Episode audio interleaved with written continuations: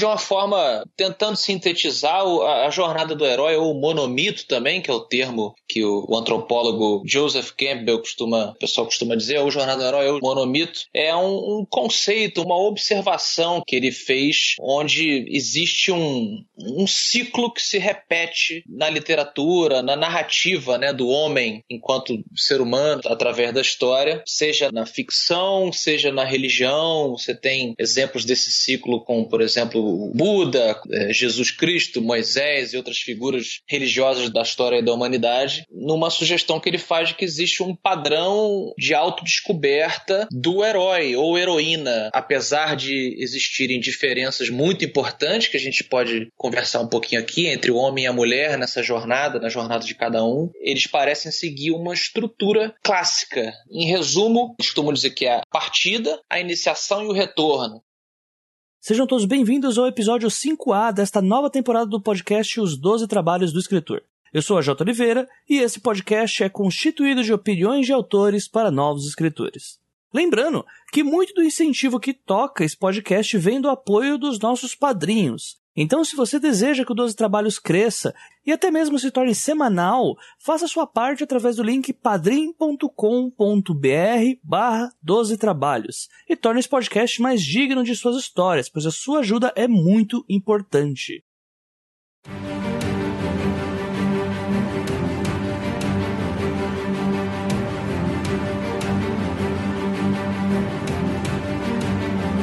Um dos temas mais recorrentes quando nós falamos sobre escrita criativa é a chamada jornada do herói. E essa jornada ela foi traduzida por Joseph Campbell em uma de suas mais conhecidas obras intitulada O Herói de Mil Faces. Essa ferramenta traz formas narrativas muito, muito utilizadas mesmo dos últimos tempos em livros, cinema, teatro, qualquer tipo de narrativa e até mesmo na propaganda. E neste episódio, conversaremos um pouco sobre como é essa abordagem e como ela afeta a cultura pop, trazendo obras e exemplos de sucessos inspirados nesse assunto. E para falar sobre esse assunto, eu decidi chamar um dos participantes do trio que forma o podcast Matando Robôs Gigantes, o curador da editora Leia e autor de O Espadachim de Carvão, Afonso Solano.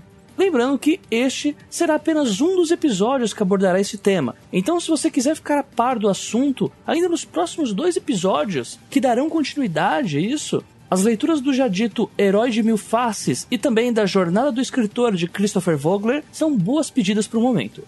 Mas tudo isso, é claro, logo após os recados da semana.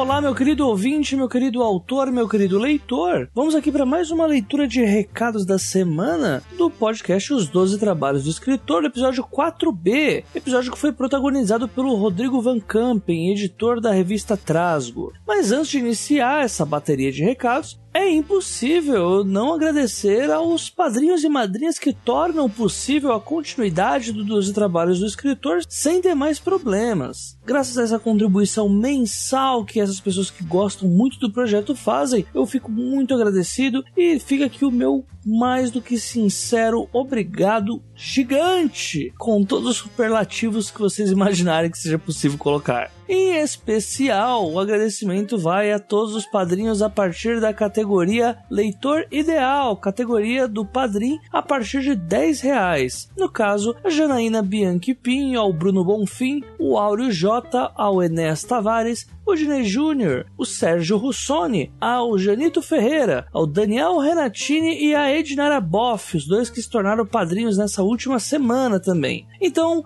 a todos vocês e a todos os outros padrinhos, um agradecimento mais do que especial. Muito, mas muito obrigado por permitir que eu consiga desenvolver esse trabalho com um pouco mais de alívio a cada centavo que vocês acabam depositando na minha ideia. E lembrando que as contribuições do padrinho elas podem ser feitas a partir de apenas um real. Isso mesmo, gente. A partir de um real você já pode ajudar e você não faz ideia o quanto que esse um real faz diferença. E ele dá o direito ao ouvinte a ter recompensas estipuladas na plataforma, que vão desde ter seu nome citado no episódio, como vocês viram agora, até ter um episódio completamente dedicado a você e a sua obra. Mas mesmo assim, gente, não se preocupa. Caso você não tenha dinheiro, você ainda queira contribuir em algo com dois trabalhos, você pode fazê-lo curtindo, compartilhando, retweetando os episódios e também Caso você ache que pode contribuir de uma outra forma e você deseja ser um colaborador, tal qual outros que nós temos aqui, é só você me contatar ou pelas redes sociais ou pelo e-mail dos trabalhos leitorcabuloso.com.br.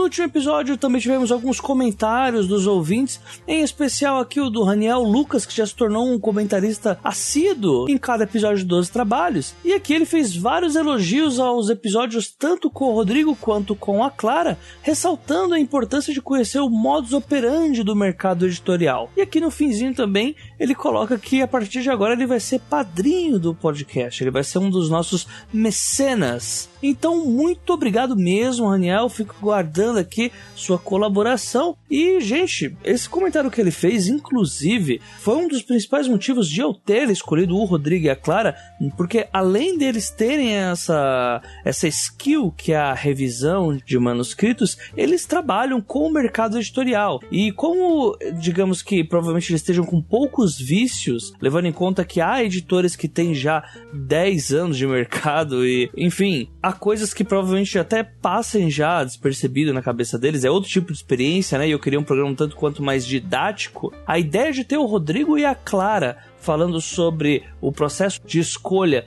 tanto de uma editora que acabou de ser aberta, quanto com a Trasgo, que é uma iniciativa consideravelmente nova, se tornou algo fundamental para que eu quisesse esses nomes para conversar com vocês sobre esse assunto. Também tivemos aqui o comentário do Noberto Silva, que rasgou elogios aqui para as duas partes do episódio também e que disse ter comentado o episódio 4A, mas que por algum motivo o site não salvou. Eu reparei mesmo, gente, que o episódio 4A com a Clara Madrigano teve uma quantidade bem pequena assim, de comentários. E eu queria que vocês dessem uma checada lá se o comentário que vocês fizeram foi lá pro episódio e caso não, vocês me avisam, tentem comentar de novo lá para ver se era um problema apenas temporário. E eu digo isso porque os comentários eles são muito importantes aqui para o podcast. Caso algum dia eu queira fazer alguma negociação com o 12 Trabalhos ou para trazer algum patrocinador, para ter números concretos com base nos ouvintes do podcast, a página de comentários ela é muito, mas muito importante. Por exemplo, as conversas que a gente acaba tendo lá nos links que eu posto pelo Facebook ou indo por Twitch mesmo, essas coisas acabam se perdendo no limbo com o tempo, né? Pois a rede social não foi feita para guardar conversas, não é bem o objetivo do Facebook. Então, deixando isso na página, até mesmo a pessoa que for escutar o programa, ela vai conseguir ir no link do episódio e pegar o papo que o pessoal tá colocando, as opiniões que foram expostas ali no mesmo time que a pessoa teve quando escreveu. Então é muito importante que você comente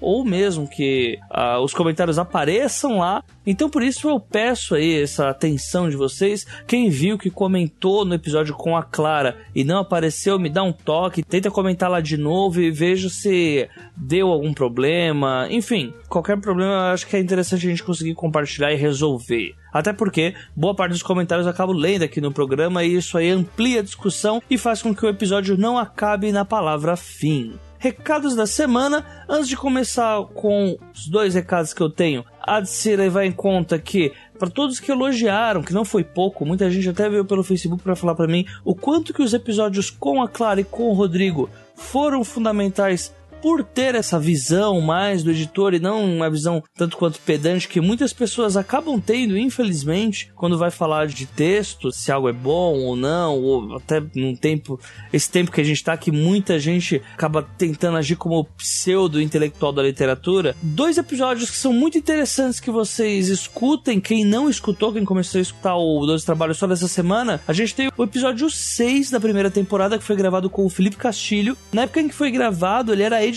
da Gutenberg, né? Uma das grandes editoras também aí do país. E é um papo assim que foi sensacional no que se refere a mercado literário. Tanto que ele é o tema que encabeça o nome do episódio. E também, além disso, o episódio 11 da primeira temporada, que particularmente é um dos episódios que eu mais gosto e um dos que eu mais ouço elogios, que foi gravado com o Eric Novello. Ele é nomeado como Na Mesa do Editor e é outro episódio que acaba trazendo uma visão bem expandida de como funciona o mercado e que talvez eles até possam ser completados com as palavras do Rodrigo e da Clara, porque conforme você vai fazendo um quebra-cabeça com as palavras dos editores, acho que fica um tanto quanto mais fácil você entender o que deve ser feito ou pelo menos quais precauções serem tomadas quando você quer publicar o seu primeiro romance, ou segundo, ou terceiro, quarto, enfim, o mercado está para todos. Recado que eu queria passar para vocês é que assim que foi ao ar o episódio com o Rodrigo Van Campen, ele disponibilizou um dia seguinte um, uma oficina literária dele, né? Uma oficina com 40% de desconto para quem fosse ouvinte do 12 Trabalhos e quem acompanhava a página nas redes sociais conseguiu pegar a promoção e lá conseguiu fazer o cadastro na hora. No entanto, essas vagas se esgotaram e o Rodrigo conseguiu fechar uma turma bem legal. Então, primeiro de tudo, queria agradecer por ser o tipo de ação que levanta um pouco a moral dos trabalhos, já que a gente tem pessoas que realmente se mostram dispostas a querer aprender a escrever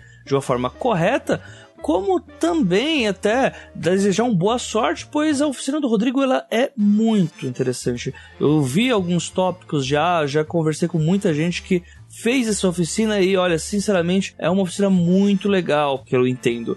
No entanto, assim como foi dito na semana retrasada, e em breve, ele, pelo menos pelo que eu conversei com ele, ele vai abrir essa oficina mais vezes, e por isso é interessante que vocês acompanhem isso através do link lá do episódio que eu vou deixar disponibilizado aqui neste também, tá? Esse ano, pelo que eu falei com o Rodrigo, vai ter pelo menos mais uma ou duas oficinas, margem de erro para mais ou para menos, depende da carga que ele acabar tendo, né? Mas acompanhem lá ele, ele tem a newsletter também que ele sempre anuncia quando vai começar a oficina nova, então acho que é uma boa pedida. E por último, o meu romance que tá lá pelo Wattpad, disponibilizado com um capítulo a cada semana, denominado Asas Pingentes e Imortais. Novamente fica aquele convite para todos vocês que escutam dos trabalhos, darem uma lida, deixem suas opiniões, venham falar comigo o que vocês acharam acharam que se tá legal, se não tá, se dá pra mudar alguma coisa. É um projeto que eu escolhi, o Watchpad e não a Amazon, por ter esse benefício do feedback do público, então estão todos mais do que convidados a lerem essa obra que eu deixei lá disponível para vocês, ok? Então, terminando aqui essa bateria de recados que já tá um pouquinho grande demais, fico aqui com o episódio com o Afonso Solano, episódio que vai começar a falar sobre Jornada do Herói. Lembrando que, assim como nos últimos dois episódios que se completavam, este é o primeiro episódio que vai falar sobre Jornada do Herói. A gente tem mais dois episódios que vão falar sobre este mesmo assunto, todos eles se complementando e pelo menos numa tentativa que eu tive, deixar o assunto o mais abordado possível, sem nenhum furo, sem nenhuma falha e com toda a mensagem que eu gostaria de passar através desse podcast. Então, fiquem aí com o episódio, pessoal. O episódio tá bem bacana para um início, assim, tá bem legal. Então, fique aí com o Afonso Solano. Um abraço a todos e até daqui a 15 dias. Falou!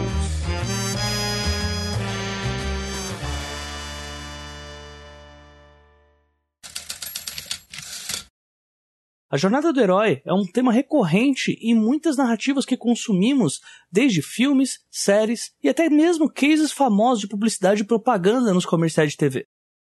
A partida é quando o herói ele ainda está aspirando a jornada, pensando, será que eu devo, né, ir, sair de onde eu estou e, e etc, em busca de uma aventura, de um objetivo. A iniciação já é a segunda fase, onde ele, o herói ou heroína passa pela aventura e aprende, passa por uma, uma série de subseções e o retorno, né, o final, é o momento em que o, o, protagonista retorna ao seu lar com o conhecimento que ele adquiriu nessa jornada, com um objeto ou com poderes, alguma coisa que ele conquistou, sejam metafóricos ou realmente literais, e ele aplica isso como uma grande lição. Então, em resumo, é isso aí. Bom, bom, bom. E assim, só para deixar algumas partes mais claras, você colocou a questão da iniciação né? Do, essas três etapas, né? Que dá pra gente até resumir de uma forma mais esotérica mesmo, a começo, meio e fim. Algumas partes que caracterizem mais a jornada do herói, alguns exemplos que a gente encontra hoje na cultura pop, assim. Mas aquela questão, de exemplo, ah, teu chamado, essas coisas. Você consegue sintetizar isso pro pessoal também? Um pouco? Consigo, ó. Indo pro mundo geek, cara, e, e puxando das minhas inspirações enquanto autor, assim, os quadrinhos costumam usar muito isso. O próprio Peter Parker, Homem-Aranha, tem o seu sofrimento clássico, que ele aspira coisas maiores e, putz, eu não consigo as namoradas, eu não consigo uma vida melhor, uma estrutura melhor para minha tia, será que um dia vai acontecer alguma coisa? Ele recebe um, um, chamado, né, o poder que ele recebe ali da aranha radioativa, ele se recusa a utilizar isso da forma que seria mais altruísta e, enfim, existe uma relutância ali ou uma dúvida e por conta da morte do tio Ben, ele finalmente atende ao chamado, digamos, com tudo que ele aprendeu, né, e aí conclui, digamos, esse primeiro ciclo da origem do herói. O Homem-Aranha costuma ser utilizado no mundo dos quadrinhos como um exemplo de jornada do herói.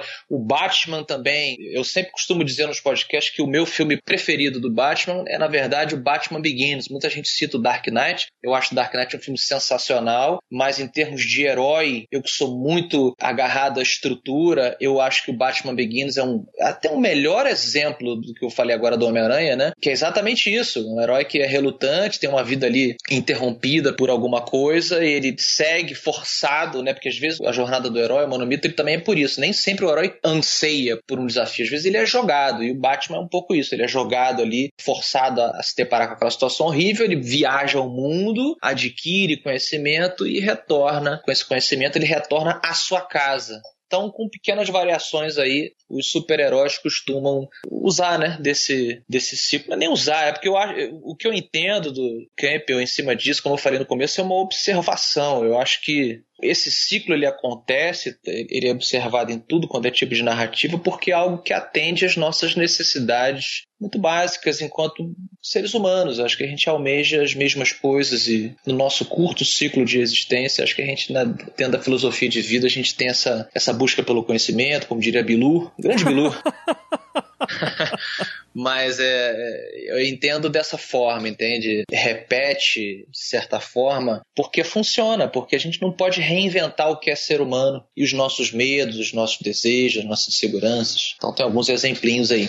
Eu gosto de falar que essa, esses passos né, da jornada do herói, eles são praticamente como um conjunto de conflitos que sempre dão certo, né? Que como a gente gosta de conflito, ali tem um conjunto deles que a gente sempre vai gostar de ver. Não necessariamente seguindo a mesma ordem para não acabar caindo na previsibilidade, né? Mas é um conjunto de conflitos que historicamente ele dá certo, né? Bacana isso que você falou. A questão acho que é, é a ordem, né? Eu acho que certas coisas precisam estar na narrativa para que você tenha um engajamento, para que você se interesse por aquele problema, por aquelas pessoas, por aquele conflito em geral. Mas você pode rearrumar, não é reinventar, mas você pode rearrumar e reapresentar aquele mesmo quebra-cabeças humano de uma forma original, né? E volta e meia na história a gente encontra novas formas de apresentar. E é por isso que essas novas obras, cinema, literatura, quadrinhos quadrinhos, de videogame também, se tornam novos clássicos.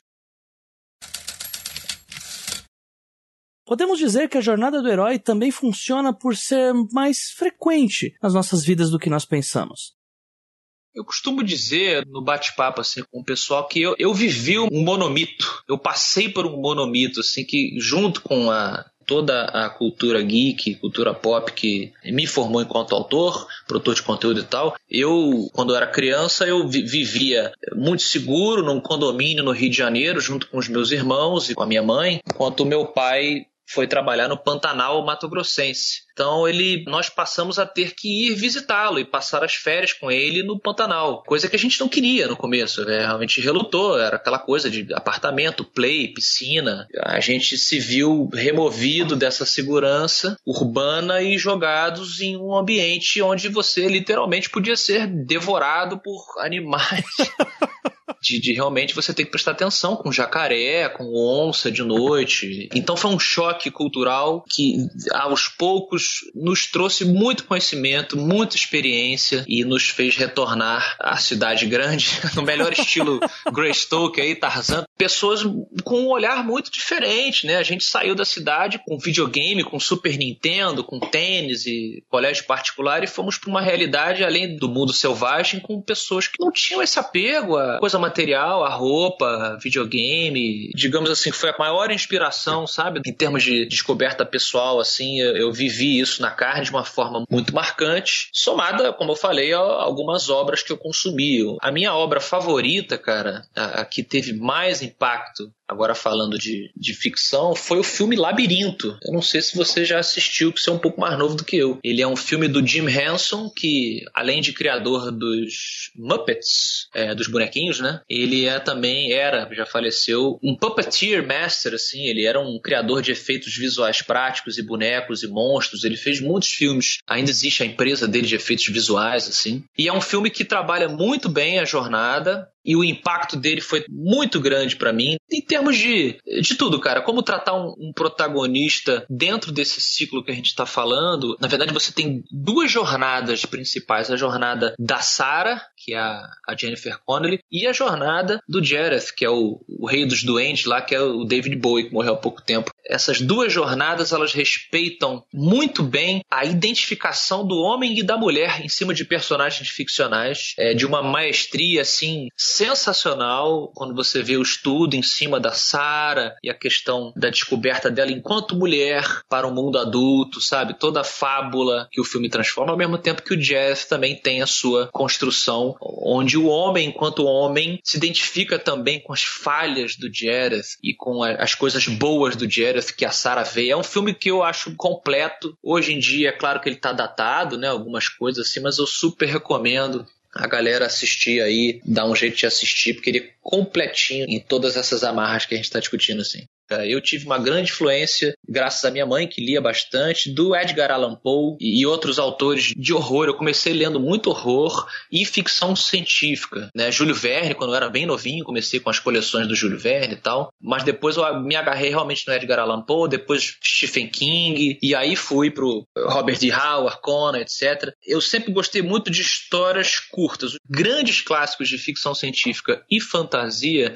eles vêm de uma cultura pulp que eu adoro, não todos, alguns dos grandes, né? Que eram autores obrigados a criar grandes universos e grandes histórias em poucas, entre aspas, páginas. Eu não acho contos com 200 páginas, 150 páginas curtos. Eu acho um, uma boa aventura, assim. E isso me inspirou bastante. Eles tinham pouco tempo, entre aspas, para te agarrar àquela realidade. Então, o estilo de escrita de, desses autores aqui que eu estou jogando para você me influenciou bastante em termos técnicos. O Osparashi ele não vem de uma influência, o conceito que eu queria original era realmente de um mundo, um mundo novo. Eu nunca tive uma ideia de um personagem ou de uma história específica. O meu intuito era desenvolver um, um laboratório, um universo do zero em que eu pudesse colocar pessoas, colocar personagens enquanto escritor ali nessa esquizofrenia de brincadeira que a gente faz e essas, esses personagens pudessem reagir uns aos outros dentro desse laboratório que é o mundo de Kurgala. Então o princípio, na verdade, verdade foi esse. As minhas inspirações de como que quais eram as histórias vieram. Eu comecei da questão religiosa da criação do mundo, então eu fui buscar na cultura suméria algumas influências a respeito de deuses e, e fui estudar as religiões do nosso mundo a partir da Suméria, entendendo que elas também funcionam muito próximas, né? Todas as religiões praticamente nos apresentam entidades que chegam ou descem e ensinam aos mortais algo muito avançado e depois essas entidades partem prometendo voltar ou com a promessa de um lugar melhor e tal. Então eu fui construindo, na verdade, a série do Espadachim realmente da raizinha. Depois que o universo estava pronto, é que eu fui pensar, tá, então o universo ele pode ser muito legal, mas se a gente não tiver alguém com quem se identificar, uma jornada que a gente possa simpatizar, realmente eu vou ter perdido muito tempo, porque ninguém vai se interessar. Então eu busquei uma figura que tivesse um ponto de vista privilegiado, no caso o Adapak, que ele é um semideus, né, filho desses deuses, que dentro do, do monomito vive em uma em sua casa, né, muito seguro ali. Ele não pode sair da casa dele, ele pode olhar o mundo dos mortais através de uma janela metafórica histórica e ele acredita que o mundo é de uma forma, uma coisa. Aí, outra inspiração, o próprio Don Quixote, porque depois que ele sai ao mundo, ele vê que as coisas são muito diferentes, ele acha que tem grandes monstros, e até existem grandes monstros em Kurgala, mas essa questão do que é fantasia, o que não é, e esse choque, a caverna de Platão também tem ali no, no espadachim. Então, estou tentando desenhar assim esse,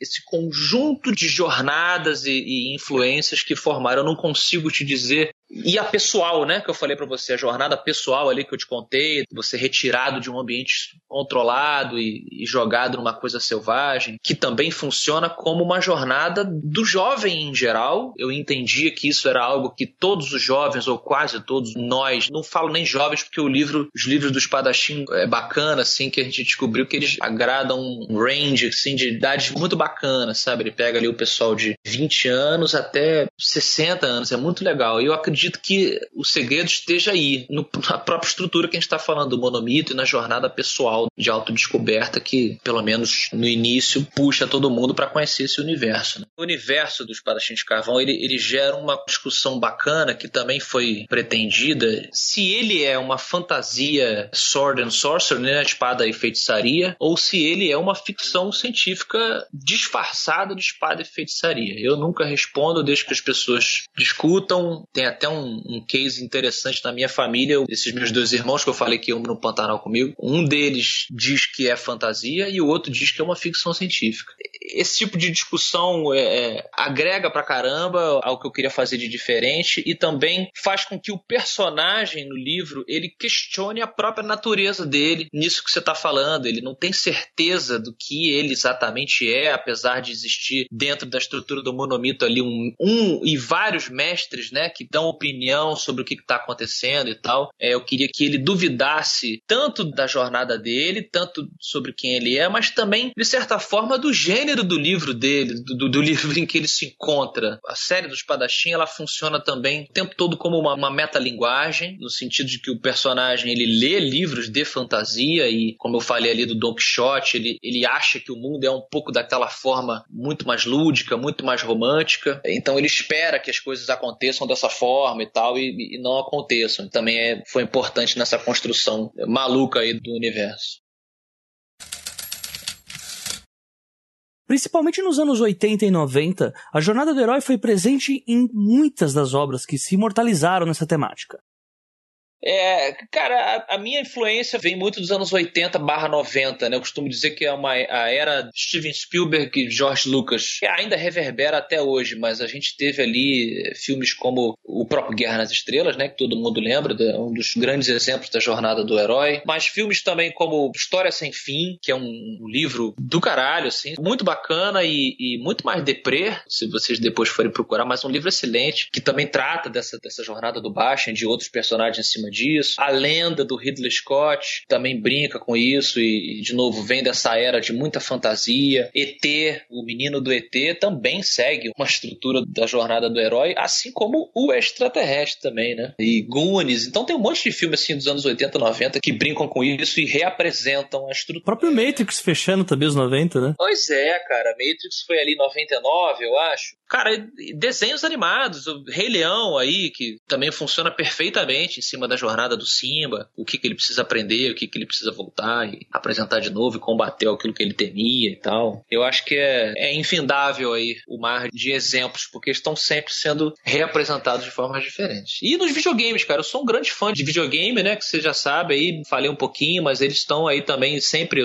um agora recente, que eu acho que trata muito bem o monomito em um universo super original, se quiser uma coisa super moderna, é o excelente Horizon New Dawn, também em busca de quem ela é e desbravando o universo ali dela e o que, que ela representa para esse mundo. Last Guardian uma criatura, uma besta, um monstrão aí. Isso, o jogo todo é do mesmo pessoal que criou o Shadow of the Colossus, outro jogo com uma narrativa clássica aí que vai ficar para a história. Então, tem muita coisa.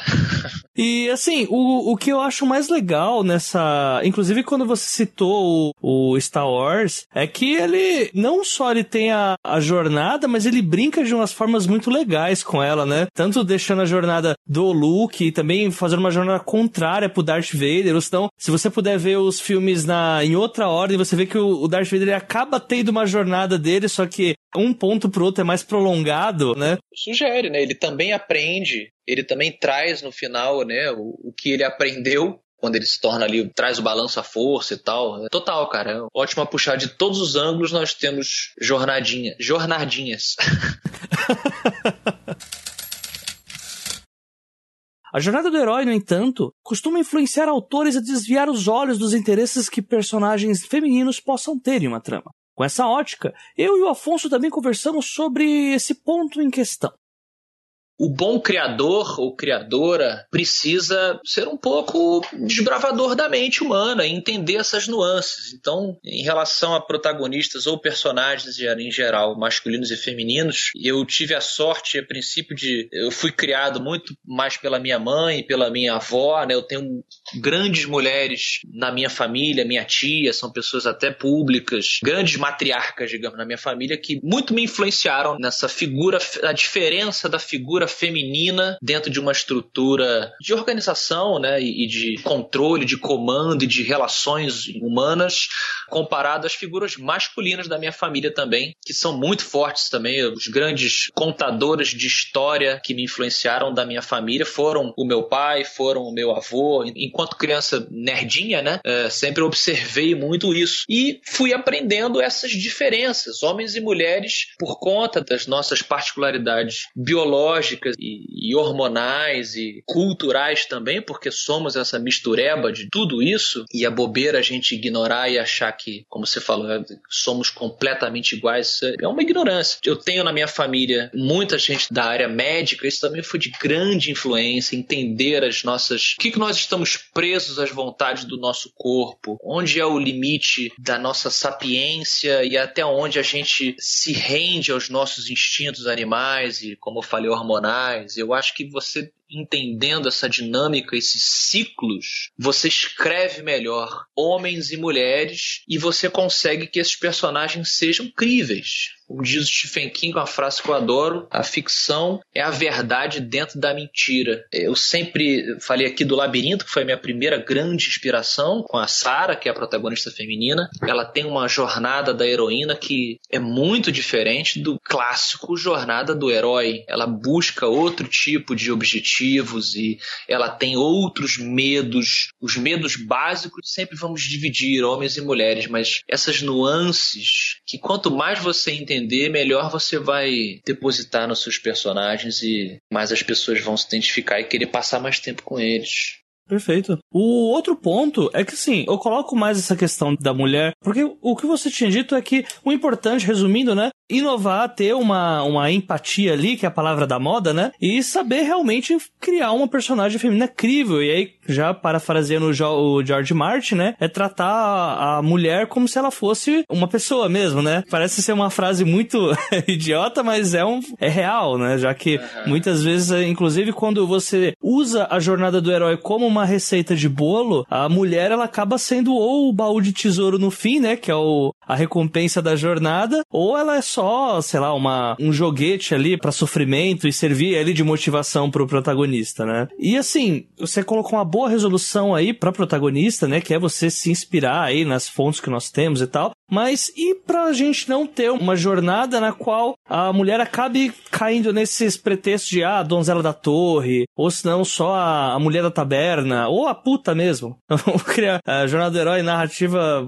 ou a mulher é, é femme fatale, ou ela é simplesmente um resgate, ou ela é a motivação pro protagonista. E a jornada ela acaba tendo esse meio que esse probleminha, não porque é o objetivo dela, mas porque quando ela foi criada mesmo, o mundo era muito mais machista do que é hoje, né? Acho que a gente tem que enxergar como, dependendo da obra que você está revisitando, né, do passado, realmente as mulheres estavam sob essa ótica de fantasia do homem, que controlava né, os meios de entretenimento e tal, apesar de ter muita influência, enfim, tem, tem toda uma complexidade da indústria do cinema e tal, literatura também, blá blá. Mas de fato, você tem que revisitar falando, aqui as mulheres eram as princesas porque tinha essa fantasia do homem que vai resgatar é, né, a sua fêmea, que de novo é algo que quando você entende essas questões psicológicas, você fala, ah, tá, eu entendo por que, que o homem tem essa fantasia de, né, de salvar, de proteger.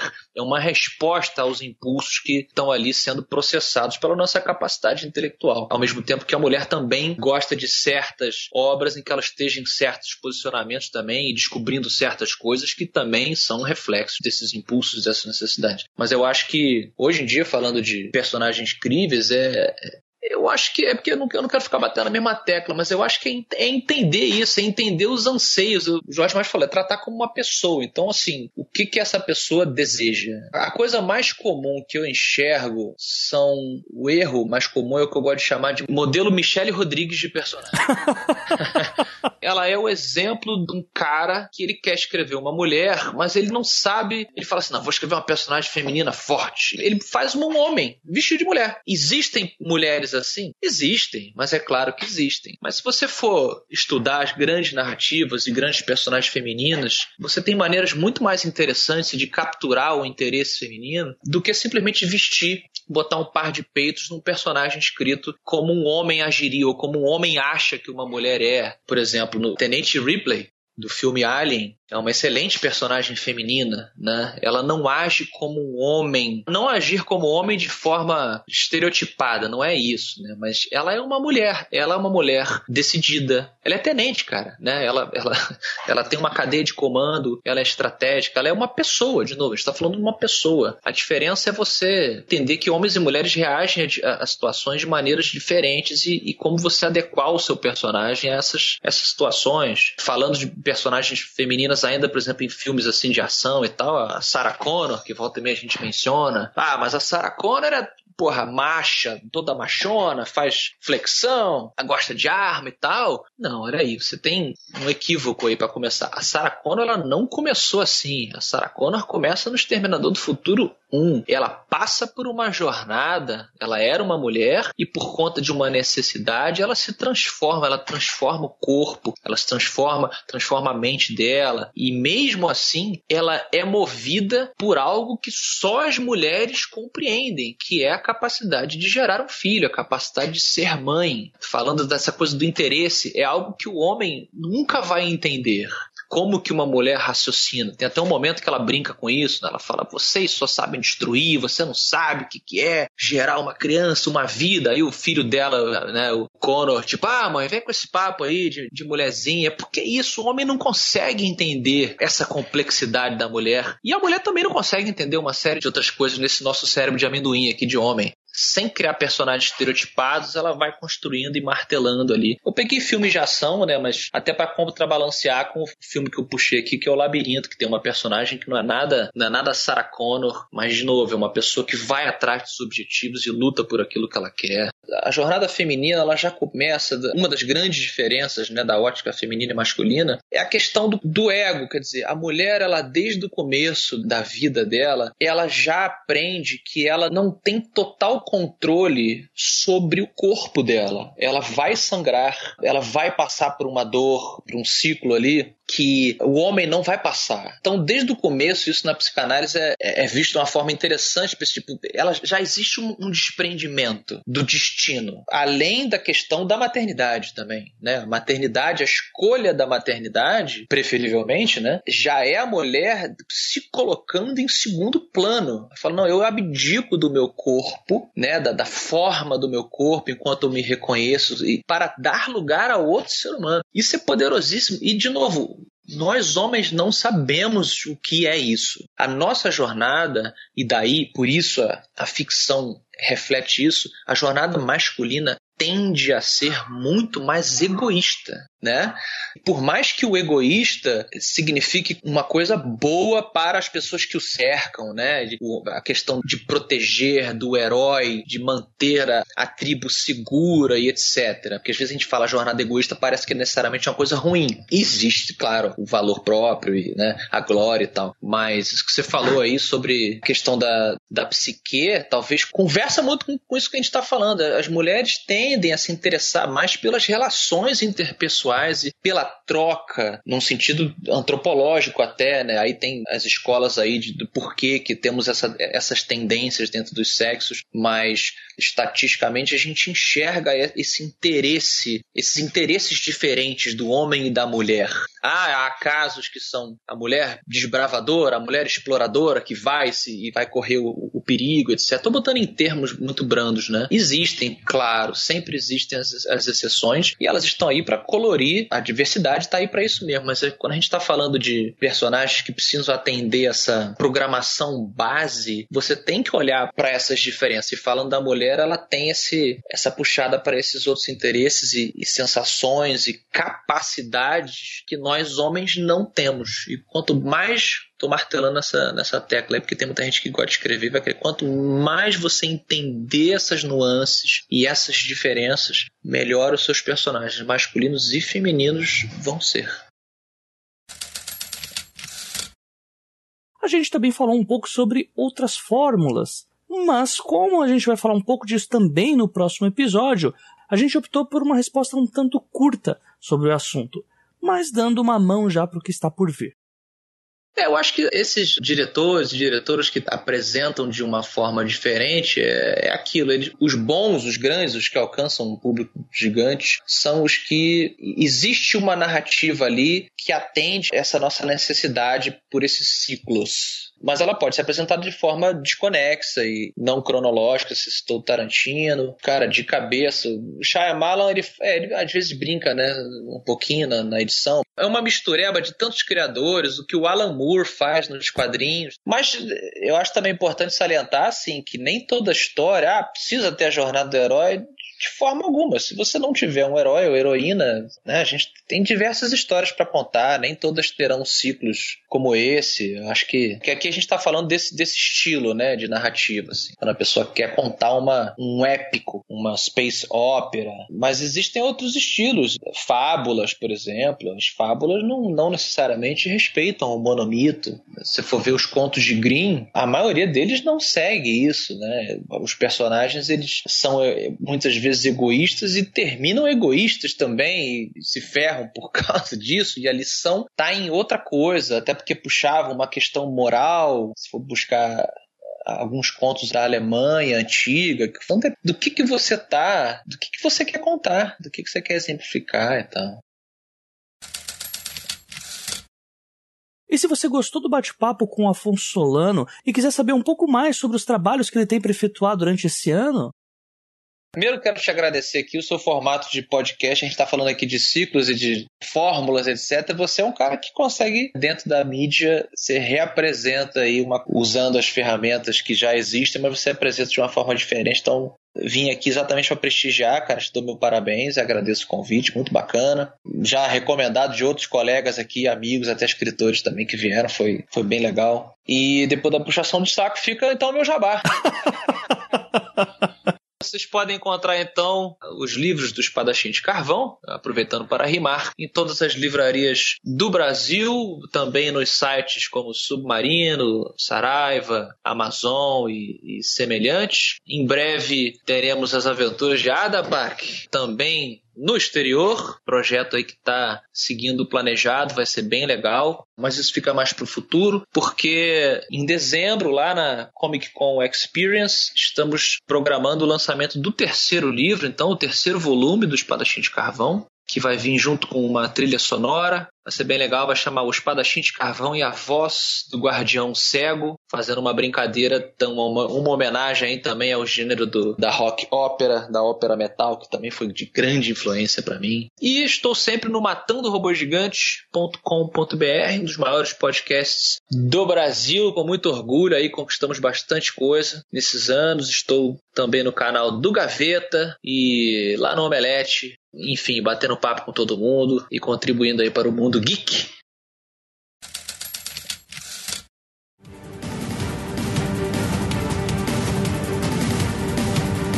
E terminamos aqui essa primeira parte do episódio 5 que falou sobre Jornada do Herói. Um dos grandes problemas que encontramos em início de carreira é saber encaixar os conflitos certos nos lugares que deixarão os leitores mais eufóricos com as nossas obras.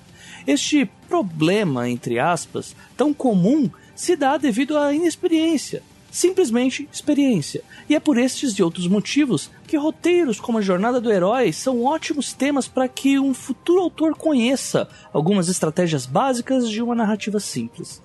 Assim como foi dito no episódio 2 da primeira temporada, que gravamos com o Fábio Barreto, conhecer as ferramentas é fundamental para começarmos a desenvolver o nosso próprio estilo de contar histórias. E mesmo que a jornada do herói possa estar batida ou até mesmo previsível para alguns, não pode ser ignorada por qualquer pessoa que deseje ser digna de suas histórias. Não deixe de enviar os seus elogios, dúvidas e críticas nos comentários deste episódio lá no leitorcabuloso.com.br. Ou você também pode enviar suas mensagens para o e-mail os12trabalhos@leitorcabuloso.com.br. Os artigo 12 número trabalhos@leitorcabuloso.com.br. Lembrando que este episódio foi feito com a ajuda dos nossos colaboradores. A vitrine do episódio foi feita por mim, a J. Oliveira, e Daniel Renatini. O design da página, Daniel Renatini também. E a edição final é feita pelo Fernando Ticon do canal Hora do Terror. Nos vemos na próxima quinzena, onde daremos prosseguimento ao tema Jornada do Herói, mas dessa vez discutindo sobre os erros em usá-la como uma espécie de receita de bolo. E para esse episódio, nós teremos a participação de um crossover aqui, a participação dos integrantes do podcast Curta Ficção, Janaína Bianchi, Thiago Lee e Rodrigo de Assis Mesquita. Uma ótima semana a todos e não se esqueçam, sejam dignos de suas histórias. Até a próxima quinzena.